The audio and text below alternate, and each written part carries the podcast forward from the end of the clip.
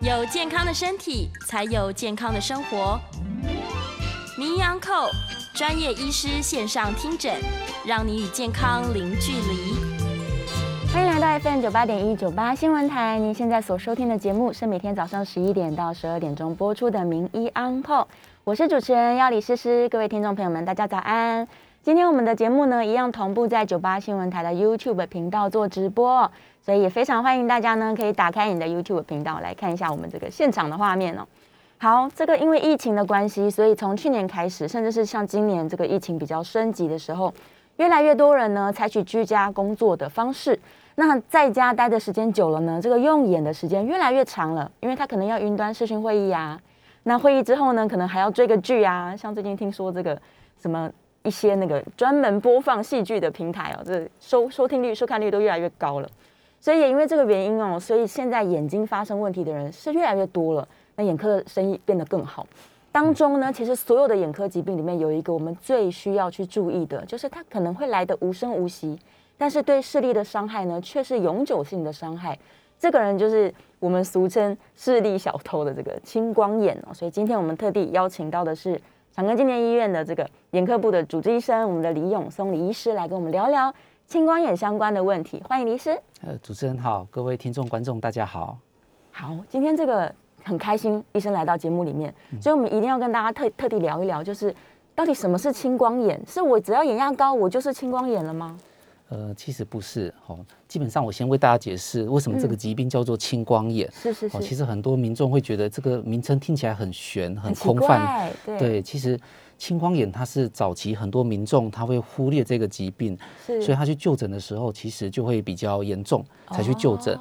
那那时候他看到的世界可能就是白茫茫的一片，嗯或是看到灯泡，可能周边就会出现一些异彩的、七彩的一些光晕。哇所以那时候就说，哎、这样子的疾病就叫做青光眼。所以已经是视力产生变化了，他才对会去就诊。对，因为它本嗯身是不痛不痒，单纯就是视力的一个变化。哦那很多民众可能就觉得，哎、可能我年纪增加，正常的就视力会变差，是他反而忽略了其实他出现了这个问题。哇，所以他如果一直拖拖拉拉不去做检查，也没有固定回诊的习惯，对，可能发现的时候都已经很晚了。是，这是啊对真的。而且对是不不不容易逆转回来的，对不对？对，青光眼它基本上就是一种视神经的病变，是，所以通常因为视神经是我们大脑脑神经的一部分，嗯，目前这部分被认为是一个不可逆的伤害，是哎，所以基本上它如果造成视力的损伤时，是会一个永久的一个影响。哦，所以眼压高这件事情，它可能只是一个征兆，或者是我们的眼压它会高高低低的吗？而是基本上眼压这个问题是造成是嗯我们青光眼视神经受损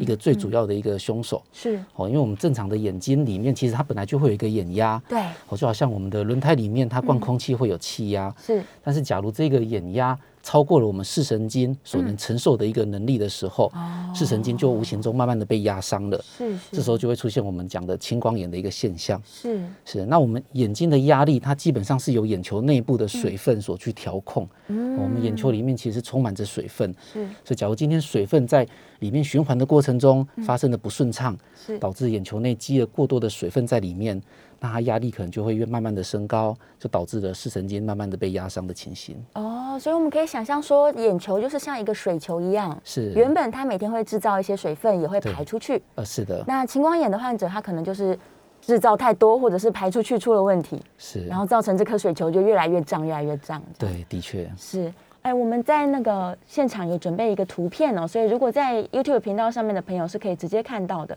我们可不可以请医生稍微解释一下，就是嗯，这边是眼球的外侧嘛，就是我们是看到光线是从这边来的。是。那在这个部位啊，它都是水分吗？还呃是、基本上水分部分是在眼睛的前半段。哦，它前半段？，对，那后半段它其实是一个比较，我们叫玻璃体腔，它其是实是一个比较固定的一个体积，是是是。嗯所以会影响到一个眼球的压力，是来自于前半段的水分。哦，因为这个水分本身每天二十四小时，它不断的会产生，是那也不断的会从眼睛内部的排水沟流出，是所以这是一个动态的平衡。嗯哦，假如今天这个平衡被打破了对，就有可能会造成眼压是哦过高的情形，导致视神经就慢慢的被压伤。嗯，OK，是所以这其实叫做眼防水，它是平常的流出是是呃，应该要正常可以流出来的，对，它是在内部的一个排水沟，是哦，而不是我们外面平常感受到这种眼泪，它是内部的水分的一个循环。哦，那有没有什么原因去导致我们的这个眼防水没办法就是正常的流出来啊？就呃是导致青光眼的成因到底是哪一些原因？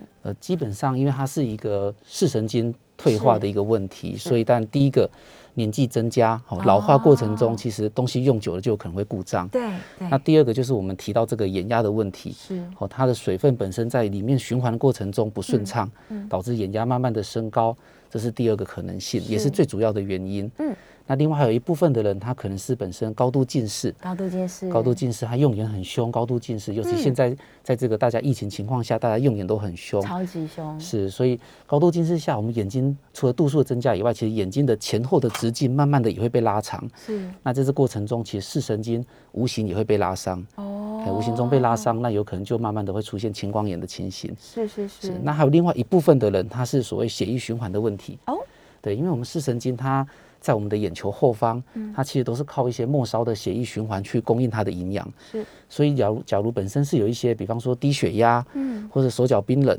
或是本身有一些偏头痛体质，哦是哦，这些民众他本身或是常常作息不正常的话，血液循环不好，其实视神经相对的它没办法得到足够的营养支持的时候，也比较容易衰退。哦是啊是是，哇！所以它其实跟我们全身的这个血压都是息息相关的。呃，是的，没有错所以，影响并不只是说我眼睛的前段，因为视神经是在后面嘛，是没有错，所以它这里阻塞了，然后甚至是我们刚刚说高度近视、眼球变形了，是没有都会错去压迫到我们的视没有神错，没经。有错，哇！所以成因其实是各式各样。。对，是那的到底我如果是一个眼睛的高度使用者，我要怎么去注意自己？就是我怎么评估我到底是不是高风险族群啊？呃，当然，假如本身第一个是我们讲年纪增加的民众是一个危险对象，是，那另外你家里如如果本身有亲人有青光眼，对，哦，那你当然也是一个危险对象，哦、因为目前已经有好几个遗传的基因被证实了。是对，那如果你的生活形态上是属于容易眼压可能会升高的，嗯嗯，哦，比方说你是大量在使用眼睛，是，哦，常常熬夜，对，哦，这样子，或是你本身因为身体的疾病，呃，有一些，比方说风湿免疫的病患，他会使用一些类固醇的药物，哦、嗯或是皮肤有疾病的民众，他可能会擦一些类固醇的药膏，是这些可能也都会无形中会增加我们的眼压。 OK。嘿所以哎是药物的使用也会影响。对，假如你身体在使用的一些长期的药物本身是有可能会让眼压升高的话，那也嗯是一个危险的对象。哦，也是高风险族群。是的，呃，嗯刚医生有提到，其实往往这个青光眼发生的时候，它是没有什么感觉的，对不对？呃，对，没有症状。是它通常就是视力上的改变。哦，所以视力上的改变来说，对我们应该可以用一个图卡让大家看得到哦。好。对，请医生帮我们解释一下。好，那基本上我们的右边部分的话，就是我们正常眼睛会看到这个明亮的世界，是哦，应该是很清晰、很明亮的一个对呃世界。但是青光眼因为它视神经受损，是所以我们本身看到的视线，它讯号没办法完整的传到我们的大脑里面。嗯，那民众可能就无形中慢慢的会出现一些模糊的情况。是不过，其实，在早期的青光眼，比较轻微的青光眼，很多民众是没有感觉的。嗯没有感觉。对，因为我们的两只眼睛的视线其实会互相重叠。哦，对。哦，其实我们大脑在看这个世界的时候，它两只眼睛视线会有一些互相补偿、代偿的一些效果，是所以其实很多民众他并没有办法在很早期去注意到自己其实视力已经有变化。哇。对，所以往往有时候是健康检查，啊嗯嗯或是因为他因为眼睛其他的问题去就医的时候，对才被告知有青光眼。哇是连带被发现的。。对，但是他这样会错过一个黄金的治疗期吗？呃，基本上对，如果他已经到累积到一个程度，因为这是一个不可逆的一个伤害，嗯对确实有可能他一开始来就是比较严重了。是是是。对，那如果到更严重的阶段，因为整个眼睛对光的感受会慢慢的更不好，对所以就会出现我们讲的视野慢慢的缺损，嗯视线会慢慢的缩小的情形。是是。就好像我们这边边左边的这样子的图啊，嗯哦，就很多民众他有也许落到比较严重青光眼的时候，对他可能比方说在过马路的时候，左右的来车，他的眼角余光并没有办法提前的侦测到，嗯啊看不到了。对，所以其实会有增加一些危险和意外的发生，是或是是下是楼梯的时候本身可能容易踩空，哦。对，或在家里走路的时候，可能就常常会不时踢到脚，会踢到家里的东西。是。对，其实这样子的视野缺损的时候，就会造成很多生活上的一些问题。嗯，会有很多的不方便。是是所以大家其实平常没事可以把眼睛稍微遮一遮，对不对？呃，对，如果你要做一个自我的检查，其实最嗯好的一个方式就是在家里对着一个固定的一个背景，啊我在固定的亮度之下，你单眼花个几秒钟，单眼稍微遮住一下，是嗯互相交替去比较一下两边的视线有没有什么不一样的感觉。哦哎、哎其实这是一个很简单，但是其实很实用的一个自我检查的一嗯个有方式效果。是的，所以他如果单只眼睛发现哎比较不亮，可能这也是一个预兆。呃，对，假如你对今天发现这样子视力上的一个变化，对那当然因为现在人用眼凶，哦，第一步可能先尝试先多休息，看看能不能恢复。对对对嗯都没有恢。复下，我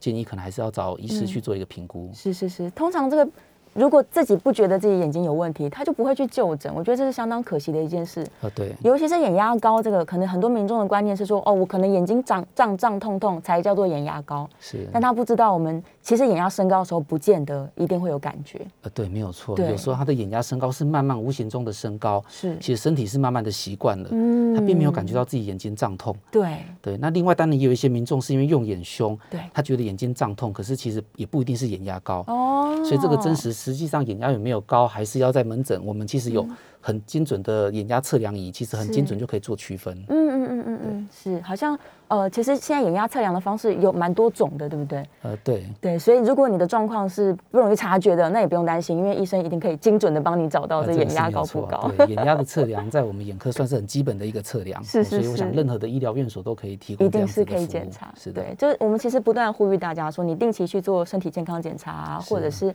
像眼科啊，对这定期去回诊，在是高度用眼的族群来说，都是一个保养很重要的一个行为。没错没对错，是。好，那接下来就要请医生跟大家这个稍微讲解一下，青光眼应该不是只有一种类型。我对们刚刚有提到过，说有些人可能是他的眼防水没办法流出来啊，对那有些人可能是因为年纪大了，是，他就是视神经本来就会慢慢退化这样。对所以我们可不可以跟大家稍微分类一下？好啊如果今天我真的已经是眼压高、青光眼了，那到底有哪一些类型可能会发生？是青光眼，基本上我们分类的话，主要对是会依照它内部眼睛的构造，是我们会分成两类，嗯，哦，一个叫做鱼角开放型，一对个叫做鱼角闭锁型。是哦，这个鱼角其实它指的就是我们眼睛水分在排出去，嗯那附近排水沟那附近的一个空间，哦这个构造我们叫做鱼角。是，那鱼角开放型，其实它指的就是我们本身眼球内的水分在循环过程中都是很顺畅的，对，只是到了它排水沟的位置，它排不出去。哦，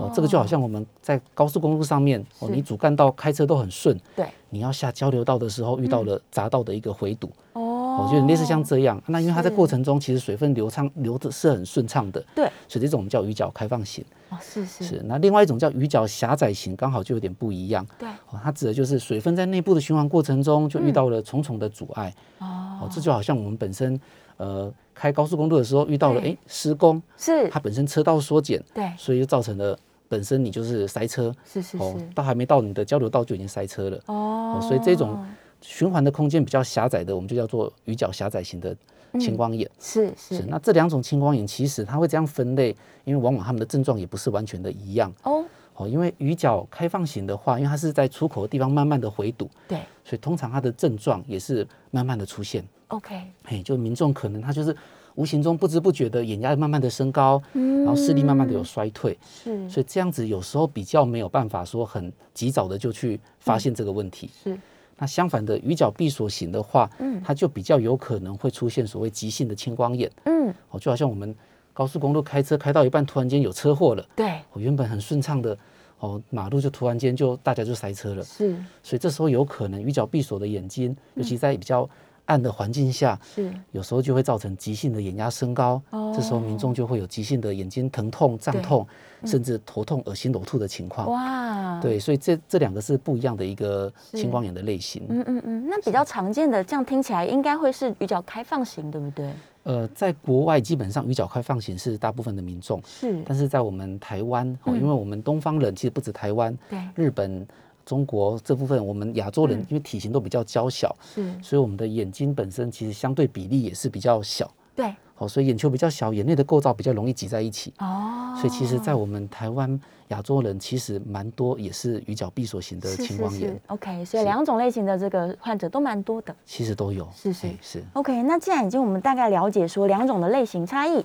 那如果是开放型，它通常是没有症状的，那闭锁型的人也许比较容易变成是急性的青光眼。是的，没错。那这些人，所有不管开放还是闭锁型的这些人，他眼压一定都是高的吗？对，其实这个问题很重要。哦对那答案其实就是不一定。不一定，对，其实关键是在于你的视神经，嗯，能不能承受住你眼睛的眼压。哦哦，我们正常眼压是十一到二十一毫米汞柱、是哦这个范围，可其实临床上有一部分的民众，嗯，他的眼压是偏高，可能二三、二五、二七毫米汞柱，哦，可是他视神经都完好无伤。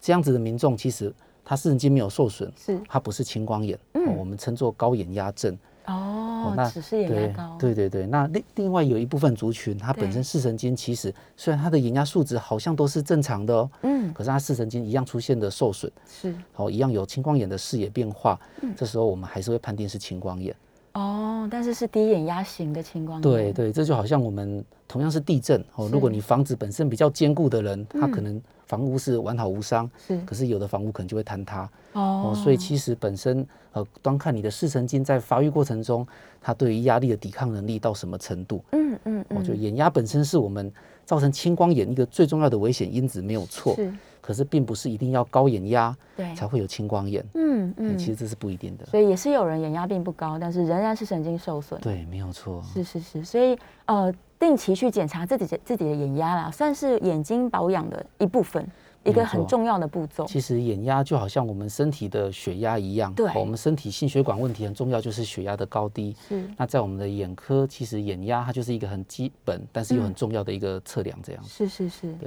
好，那再来，我们既然都已经跟大家介绍完了，就常见的青光眼的分类大概是这样。那现在其实，在青光眼的治疗上面来说，也是相当的成熟，对不对？对，但是我们一一开始就有提到了，这其实是一个慢性的疾病，而且几乎是不可逆的。对。所以，呃，如果我今天已经是一个患者了，那我有没有方法可以立刻的改善？还是我必须要一辈子跟这个青光眼相处在一起？就治疗上面来说，现在都会有哪一些策略？是，基本上，假如它是一个急性青光眼，是那通常有机会，因为来得快去得快，哦如果我们可以呃立刻做治疗，并且把它急性眼压升高的因素把它去除的话，嗯，那确实有一些民众对，他可以就是得到一辈子的缓解。哇哦，，也许他的视神经也还没有真的造成永久的伤害，是那他就不会说有永久的视力影响。嗯，可是相对的，假如今天它是一个无形中慢慢出现的青光眼，对，它已经累积到一定的视神经受损的时候，没有错，这时候需要的是长期我们的药物治疗，哦去控制它的眼压，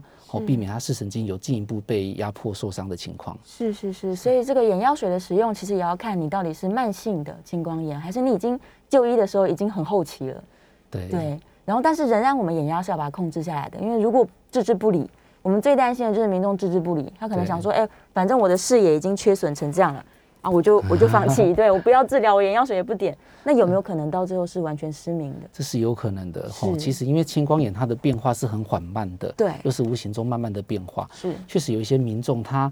呃，只是知道这个疾病以后，一开始是很认真点药，但是久了以后就哎、觉得好像也没有太大的差别，是他就慢慢的就哎、一忙碌就慢慢就忘了点，嗯那其实往往就造成一些不可逆的伤害，是哎诶所以这个部分是要很小心。所以这观念很重要。如果家里面有一些长辈，尤其是长辈常常忘记会点药水嘛，是，对，如果有些长辈的话，可能我们作为这个后辈的晚辈，要提醒他说，哎、每天要记得用药 哦，这样对定期要回诊哦，是嗯这样。那现在像我们稍微简单提一下手术好了，现在手术不是也有很多种种类？是那手术在于这个有没有办法减少大家的用药？因为如果眼药水大家很害怕，对或者是常常忘记的话，我有没有可能有一劳永逸的手术方法？是没有错哈、假如我们今天青光眼控制不佳的时候，我们确实有手术这个方式去做治疗。那手术它主要就是在眼球内去制造一些新的排水通道。嗯哦，那假如这个排水通道本身可以运作的良好的时候是，确实有一部分的民众他就是可以完全的不用再点药物。哇，因为它等于就是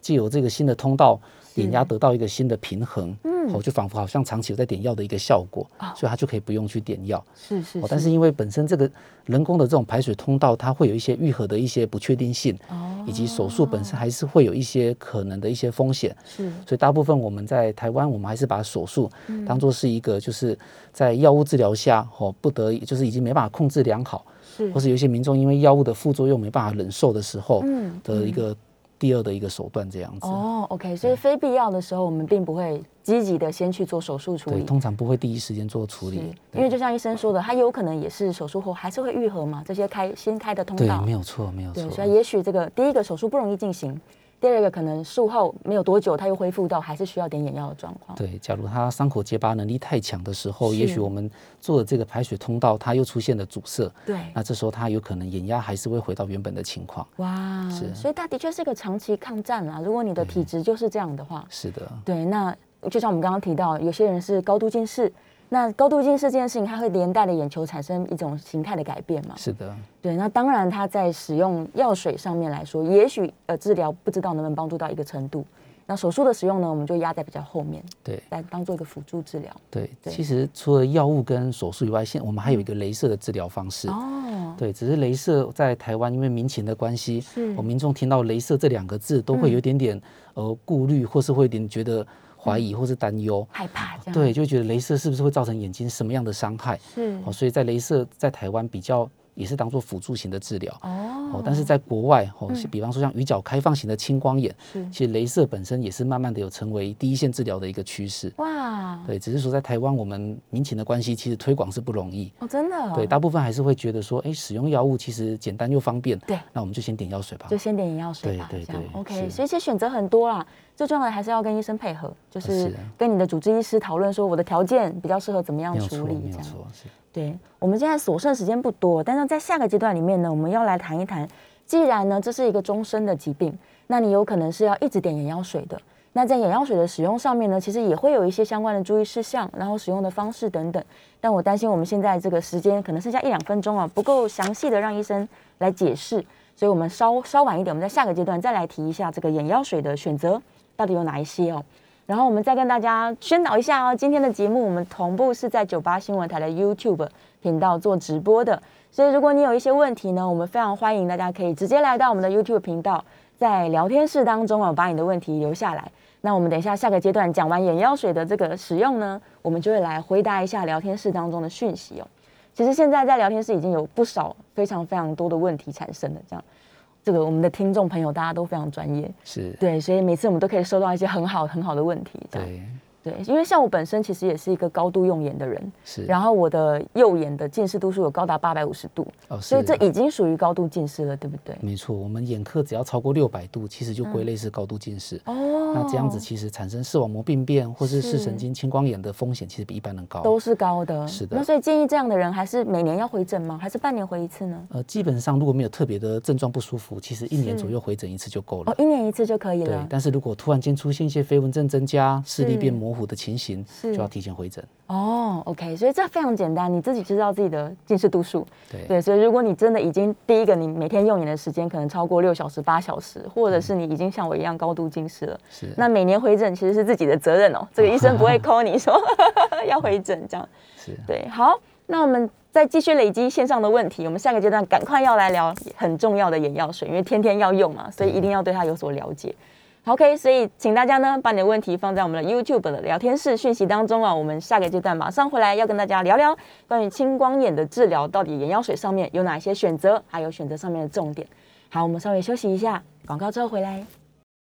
欢迎来到 FM 九八点一九八新闻台，您现在所收听的节目是每天早上十一点到十二点播出的《名医安后》，我是主持人要李诗诗。我们今天在节目现场呢，请到的是长庚纪念医院的眼科部的主治医师李永松李医师，欢迎李医师。哎，主持人好。好，我们刚刚在上一个阶段的节目里面呢，已经把青光眼的这个成因啊、高风险的族群以及有一些要注意的事情，我们都跟大家分享了。那在这个阶段呢，这个线上问题真的很多很多，但我们还是赶快哦，先来把这个治疗眼药水的部分，是因为眼药水真的是天天要用，对，那很多人会很担心说，哎、万一我一直点，会不会抗药性啊？是会不会眼睛越点越越糟糕啊？就是是各式各样的疑问哦。对，所以关于眼药水的选择上面，医生有没有什么给民众的基础观念？是基本上因为青光眼它是视神经的受损，是嗯所以我们在选择药物的时候，我们第一个当然会根据你严重度。对，假如你今天青光眼越严重的话，嗯那我们会希望它达到的降压效果要比较好，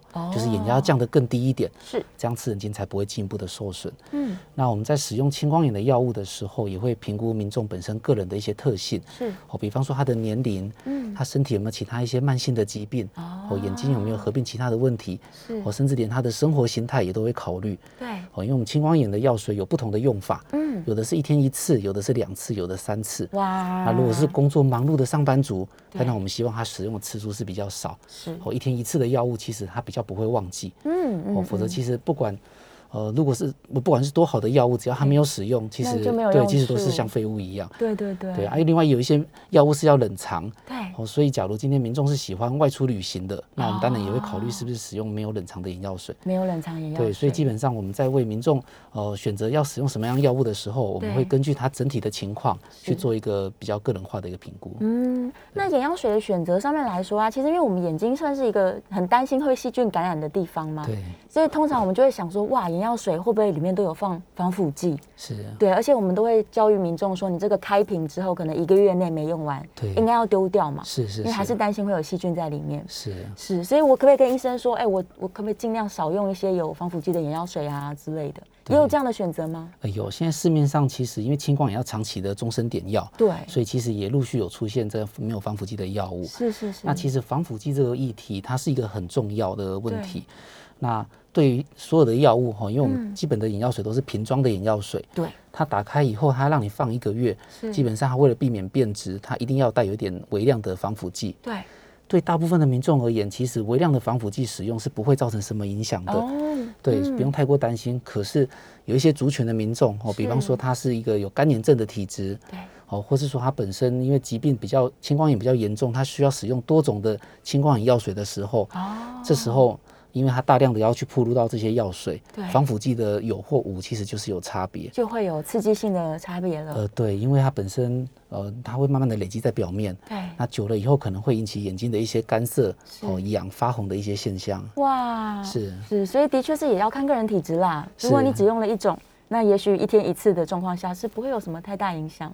对，但就像医生说的，有些人第一他可能体质特别敏感，是，再来就是他是要很多种药水一起使用的，对那就要小心特别注意这样。对，没有错。今天医生有带来一个很惊悚的案例哦，我其实一开始不太敢拿出来。对，这个如果在我们频道上面的朋友就会看到了。好，是这个例子要麻烦医生跟大家说故事了。好，其实这是一个半年前遇到一个五十岁左右的男性，是他来的时候其实非常焦虑，哇哦，因为他眼压很高，对他被告知说他本身一定要靠开刀才有机会去挽救他剩下的视力。哇，对，那我们那时候就回顾他的整个病史。其实他在两年前开始使用青光眼药水以后，哦因为眼压起起伏伏，嗯，所以陆续就是有使用到不同的药物，嗯，那他因为使用药物过程中也有一些眼睛不舒服的感觉，是嗯所以他又在药局或是不同的诊所有去拿一些症状缓解的一些眼药水、消炎药水。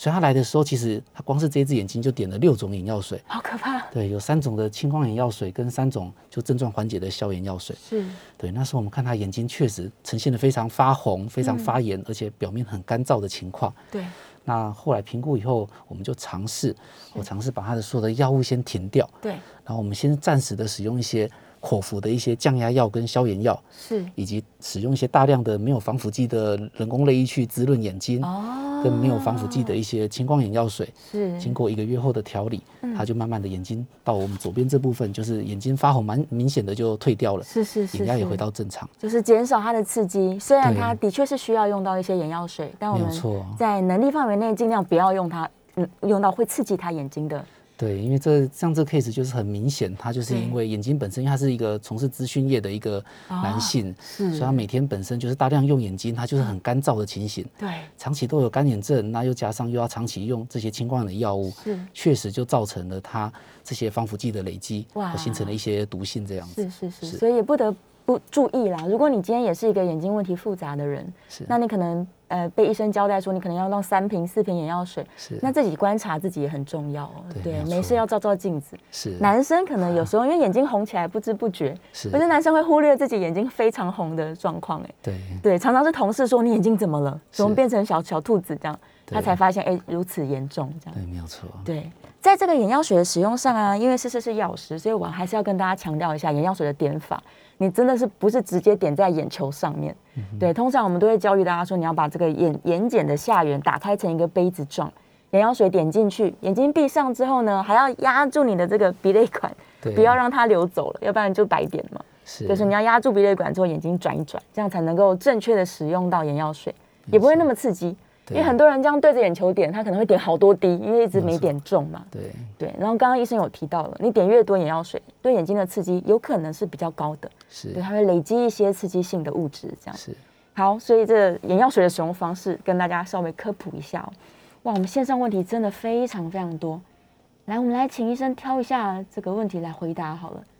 我们最专业的燕良他说：“哎，年纪大了一定会青光眼吗？究竟高龄跟青光眼是不是画上等号的？呃，确实，在年纪大的民众，他本身产生眼睛病变的风险都会比较高。是那青光眼它确实是一种老化的疾病，嗯哦，所以高龄的民众他青光眼好是比较容易得到，但是不是是说一定会遇到哦哦，所以还是端看本身他自己眼压的变化，以及他视神经本身它能抵抗压力的程度。嗯哦，所以基对本上不是眼压，呃，不是年纪大一定会遇到青光眼是，但是确实是一个危险对象。哦，OK，所以高龄的人定期去检查眼睛是相当重要的啦。是，那后面有人提到白内障啦，因为高龄的人也是对，其实这是很类容似的一易个情况。对，所以就是回诊的时候就一起一起做检查这样。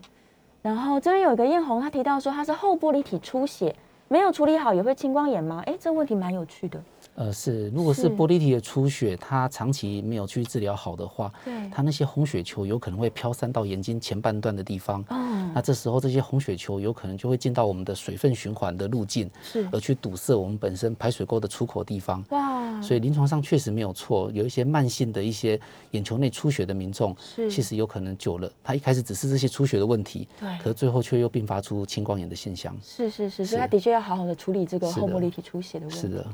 然后菲菲问一个，这个也是一般人很常见的问题，她说眼睛单眼会很痛，常常动不动就很痛，那是需要去检查吗？呃，基本上如果是单眼疼痛，其实还是要回归你平常用眼的习惯。是好，因为现在人用眼凶，假如你是因为眼睛呃用眼过度、对干燥、疲劳，对这时候也会有胀痛的情况。嗯所以通常我会建议，其实我们应该这时候先眼睛多休息，对，或是可以适当先使用点人工泪液去湿润一下。哦假如是会缓解，通常就比较没有关系。对可是如果经过这样子的休息，眼睛还是维持胀痛，对甚至合并出单侧的一个头痛的现象的时候，哦我觉得这时候还是要就医，去确定是不是眼压有升高。是相对就是很严重。对，关于用眼习惯这件事情啊，这个其实应该很多地方非常多医生都在宣导，很多人是盯着荧幕之后他就不动了，他就是一直这样子很很靠近荧幕在看。是但是对眼睛来说，这就好像你举着很重的东西，你一直举着都不放下，对，那举久了眼睛当然就会有一些胀痛，甚至是更多的问题。没有错。对，所以大家可能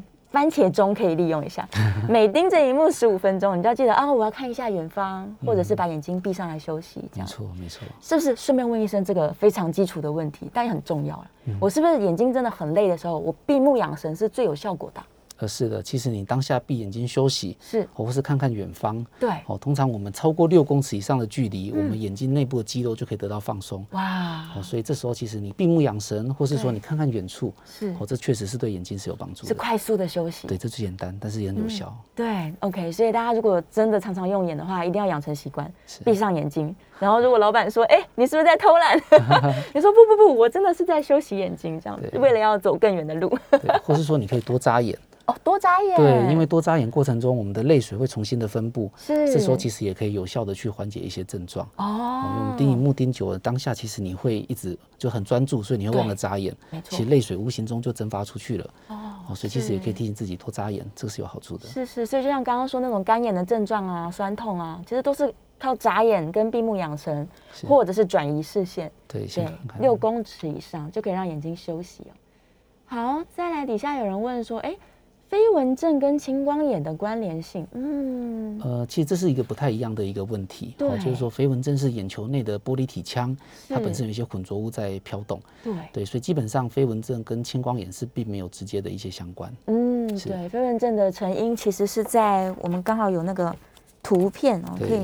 让大家稍微厘清一下。刚刚医生说青光眼可能是眼睛的前侧嘛，呃，那对，个眼防水累积在前侧。那飞蚊症其实通常是因为后面玻璃体变小了，对不对？呃是飞后面的玻璃体部分出现一些混浊物，混浊物，对，我们混正常浊玻物璃体也是清澈的一个胶状物质，是里面有时候成分改变的时候会出现一些混浊物飘散，这时候出现就是我们看到那些飞蚊的影嗯小蚊像。子这样，啊对，那青光眼是后面的视神经受损，对，以及前面可能眼压部分有出现一些调节的问题，是是所以跟这个是里面的混浊物其实是不太相干的。对，不直接相关对的，不直所接以相看关图其实蛮清楚哦。是所以不一定说你有飞蚊症，你就是青光眼的高危险族嗯对群应哦，该不太相干。应该不一样。但如果你养成这个每年回诊的习惯，非常好，呃是对很对好的对对可以提前发现。然后燕良，我在问说，哎，如果我要做单眼测试，我们刚刚说亮度的变对化嘛，那它是要戴着近视眼镜的吗？呃是可以戴着眼镜，因为这样你比较能精准的去分辨有没有视力的变化。哦，是是因为拿掉之后可能看不清楚了。对对对，对，尤其是像我这种高度近视，拿掉简直是瞎子。好，然后小婷在问说什么情况会有急性青光眼？嗯，急性青光眼应该我们刚好提到，就是眼睛真的太太疲劳的时刻，有可能呃，对，通常我们讲急性青光眼，则就急性的眼压爆发，对哦造成了青光眼的发作。是是那通常它是会在比较暗的环境下，哦或是你长时间有一些低头趴着的这种动作的姿势的时候，哦因为这些这些样子的环境之下，其实容易让眼压突然间的升高，是是是比较会出现一个急性青光眼的情形。哦，是，所以这个跟姿势也有关系，跟你嗯有这个用眼太过度也是有关系的。对，所以还是要自我观察啦。那急性青光眼好处是至少症状多一点，就像医生刚刚提到，你可能会眼睛胀痛啊、偏头痛啊、恶心呕吐啊，对，有症状赶快去就医治疗，这个有可能是可以赶快把它治疗回来的哦。嗯，好，我们这个阶段大概只剩下一分钟的时间，线上的问题还是很多哦，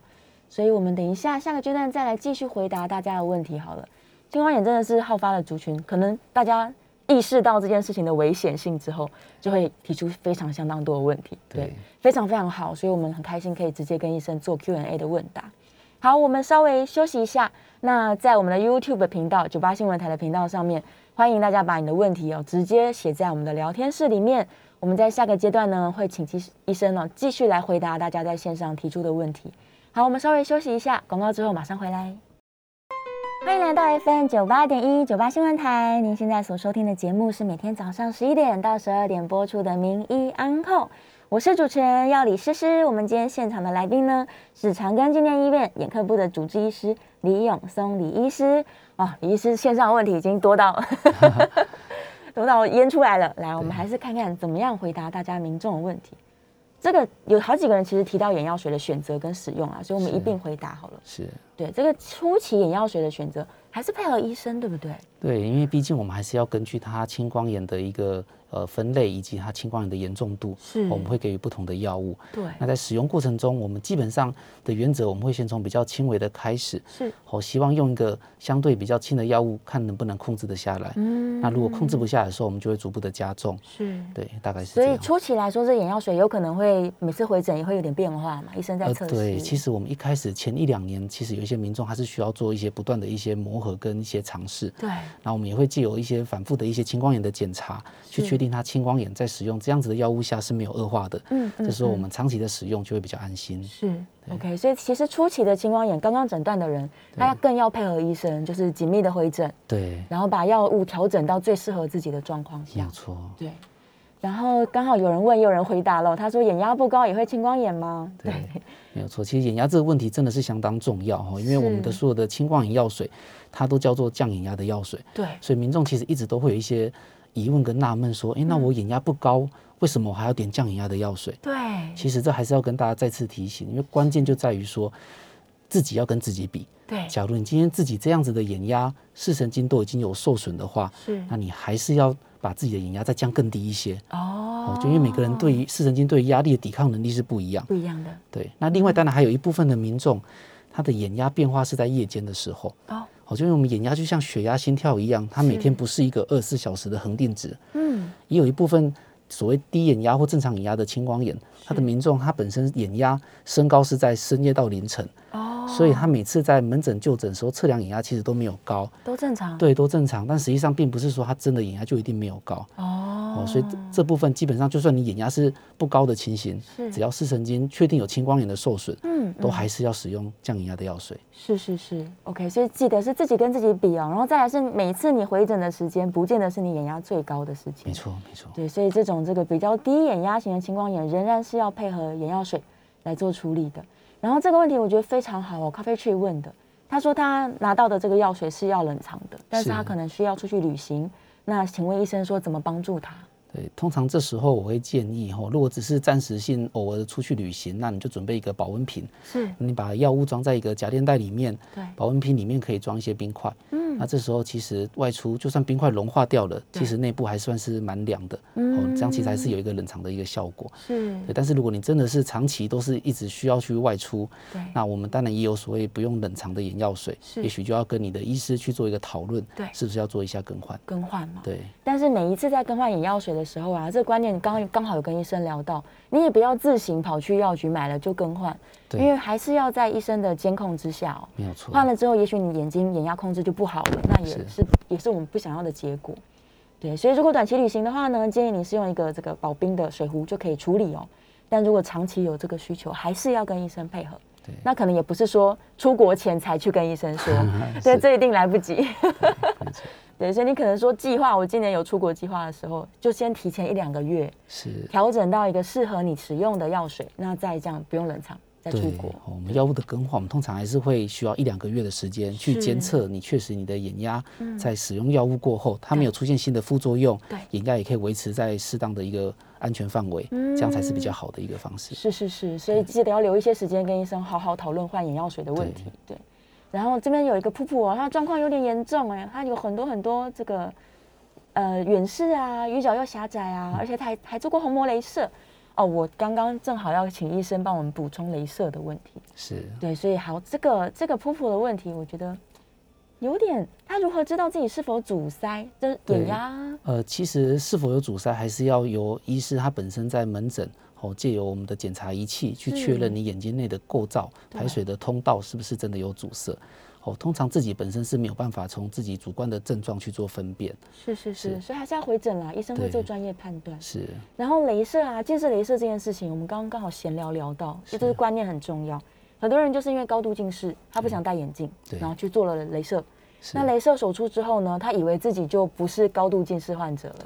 但其实你的眼球仍然是有变形的风险的。是对，所以像这样做过镭射的人，你不是说我现在视力正常，我就不用去注意眼压，并不是，对不对？对，其实你做过近视雷射以后，嗯它改变的是你眼球前半段角膜弧形，是哦，让你不用戴眼镜。对但是对，就是我这们边眼这睛边前半段的一个弧度，它把它仿佛雕刻像你的眼睛镜片一样的一个弧形，是，所以你可以不用戴眼镜。嗯可是你的眼底、你的视网膜视神经，它还是照着你原本高度近视的那样子的度数在做一个发育跟发展。对，哦，所以常常有时候民众会有这样子的误解对，他不用戴眼镜，他以为他眼睛就像没有近视的人 一样，其实没有的。嗯，而且相反的，如果你做过近视雷射的，是其实因为你眼角膜被雕刻过了，对在眼压测量上其实往往还会不准，哇哦，可能会呈现一些误判偏低的情形。是哦，所以这部分其实还是需要哦。如果真的是高度近视的民众，对哦，不能因为你做过近视雷射没戴眼镜对，嗯你就忽略了去定期检查这个必要性。这样哇，这真的嗯是太重要了。然后还有一些人，他在国外可能早期不是有一些那个置入吗？呃是他一样是会让视力恢复恢复到正常，是对，但是仍然他是高度近视的人。没有错对，，只要超过六百度以上，都建议大家定期一定要回诊找医生聊天哦。 好，来有有人在问高龄的问题哦，他说他年纪已经六十五岁，然后远视非常的高，老花也很严重，那他担心说我会不会也是青光眼跟白内障的危险族群呢？呃，是，如果是高度的远视哈，因为眼睛发育过程中，它确实会比一般的眼睛来的一些呃比较狭起呃比较狭窄，对，还比较拥挤，所以对确实高度远视的民众也是青光眼的一个危险对象。危险族群是的对，所以人家提醒你是，如果很久没有去眼睛做检查的话，赶快今天就可以来预约一下。 好，再来往下、哦，呃，这个问题可能很多人很困扰哎，他说他一天要点三次眼药水，然后药水都是不够用的，他一下就用光了，怎么办？这样，这问题会不会也是他的使用习惯呢？对，其实点，所以变成是民众在如果真的长期需要点药水的话，你一定要有一对个学习正确的点法。是那如果你坐着点容易点到脸颊的话，那其嗯实对你也可以尝试躺着点，躺着点，躺着点其实是 OK 的。对对那另外就是，假如你今天真的有完整点进去一滴的话，是其实不需要再额外再点更多。对，哦有一些民众他本身点进去以后，他会喜欢眼睛要湿，好很像湿湿 汪汪，好像整个眼球泡在一个眼药水里面，对他才觉得有效果是。其实不需要的。对，哦，如果你点得准的话，嗯其实我们的眼睛它能容纳一滴药水的量都不到。哦哦你会发现你点得准的话，其实点一滴进去，你眼睛闭起来都还会有多余的眼药水会流出来。来对，所以其实就不需要，所以还是要练习说尽量，哦，尽量是正确的使用，才不是会是说用是完这样子。对啊，所以也可以试试看，试试刚刚教的哦、你把下眼睑拉开，点一对滴进去，准确对着镜子点，